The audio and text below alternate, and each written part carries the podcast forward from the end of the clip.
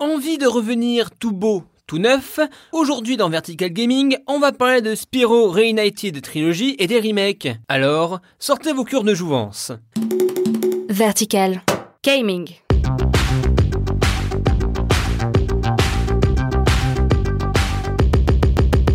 Salut, c'est Étienne et vous écoutez Vertical Gaming, votre rendez-vous hebdo consacré aux jeux vidéo. Aujourd'hui on va parler de Spyro Reunited Trilogy, remake des trois premiers opus PS1 sur nos consoles nouvelle génération. Je crois qu'on va faire un barbecue. S'il y a bien des licences qui ont marqué l'ère de la PlayStation 1, il y a Crash, Gran Turismo, Medieval et j'en passe. Moi à cette époque j'étais ce qu'on appelle un pro Nintendo. J'avais ma 64, ma Game Boy et rien d'autre. Mais il faut admettre qu'un jeu me faisait de l'œil, ce petit dragon mauve, Spyro. Charge dragon Spyro, c'était principalement trois jeux sur PS1. Un petit dragon qui devait secourir ses confrères dans des jeux d'action plateforme 3D. Ma foi, très sympathique. Et force est d'admettre qu'à l'époque, ça marchait très bien. Spyro le dragon sur PlayStation. Et cette fois, ces trois épisodes mythiques reviennent sur PS4 et Xbox One pour commencer, et ensuite sur PC et Switch. Déjà, faut admettre un truc, c'est que comme Crash Insane Trilogy, c'est que nous avons une belle refonte graphique. Pas juste des textures, des nouveaux modèles et effets qui collent aux standards d'aujourd'hui. Maintenant, Amélie, nous avons une dernière étape. Aussi étrange, le jeu n'a pas trop vieilli non plus manette en main. Il faut dire qu'à l'époque, Insomniac Games était déjà dans le haut du panier. Ce studio créera derrière d'autres jeux emblématiques, Ratchet Clank, et même le très cool Spider-Man sur PS4. Vous êtes Spider-Man? La prochaine fois, faut laisser faire les pros. Si Spyro est dans le haut du panier du remake portage, on a l'impression d'en voir plus. Même si c'est cool de rejouer à Symphony of the Night avec Castlevania Requiem, ou Luigi's Mansion partout sur 3DS, est-ce qu'on a vraiment un raz-de-marée de remake, un raz de remake? Est-ce que c'était mieux avant? On va vérifier tout ça. En compagnie de Maître Van Dist, huissier de justice. Déjà, on va commencer par les premiers succès commerciaux des jeux vidéo. Space Invaders, Pong, Pac-Man. On avait peu de grosses licences, et du coup, c'était drôle de voir ça sur toutes les machines de l'époque. Des fois, c'était cool, des fois, c'était passable, et des fois, c'était des gros étrons comme Pac-Man sur Atari 2600. On pointe du doigt souvent E.T. comme le pire jeu de l'univers, mais désolé, il y a mille fois pire comme ces portages paresseux, juste là pour tenter de faire de la thune. Avec ou sans patate? Sans patate Mais continuons le voyage vers les portages et remakes, je vais parler l'un des plus connus et cool, Super Mario All-Star. Super Mario All-Stars, c'est la compile des jeux Super Mario Bros de la NES sur Super NES.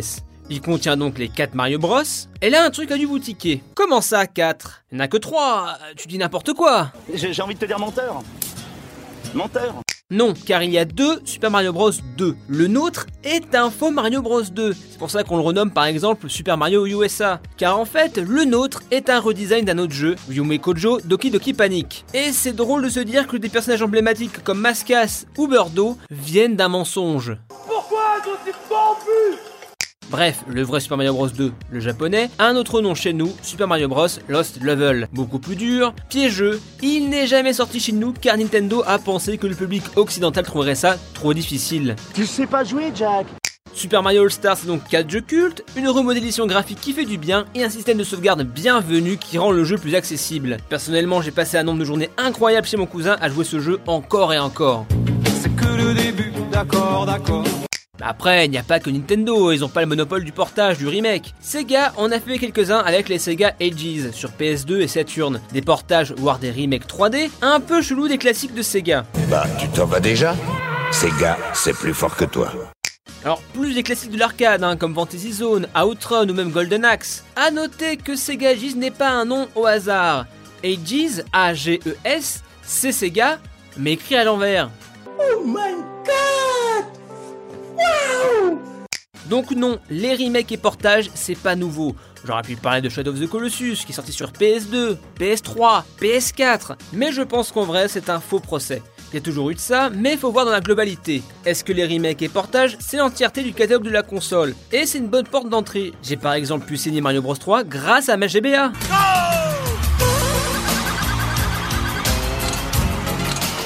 Bref, le remake a plusieurs visages. Il est des fois là pour rendre hommage, donner une seconde vie comme le remake de Metroid 2 sur 3DS, ou juste se faire de la thune. En tout cas, je pense qu'on peut tous être d'accord sur un point. Nintendo. C'est quand tu veux pour un portage remake de F0GX sur Switch. Mais qu'est-ce que tu attends, hein?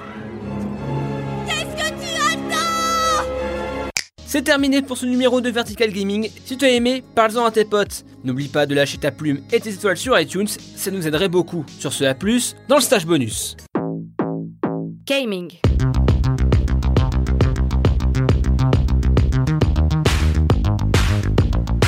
Vertical.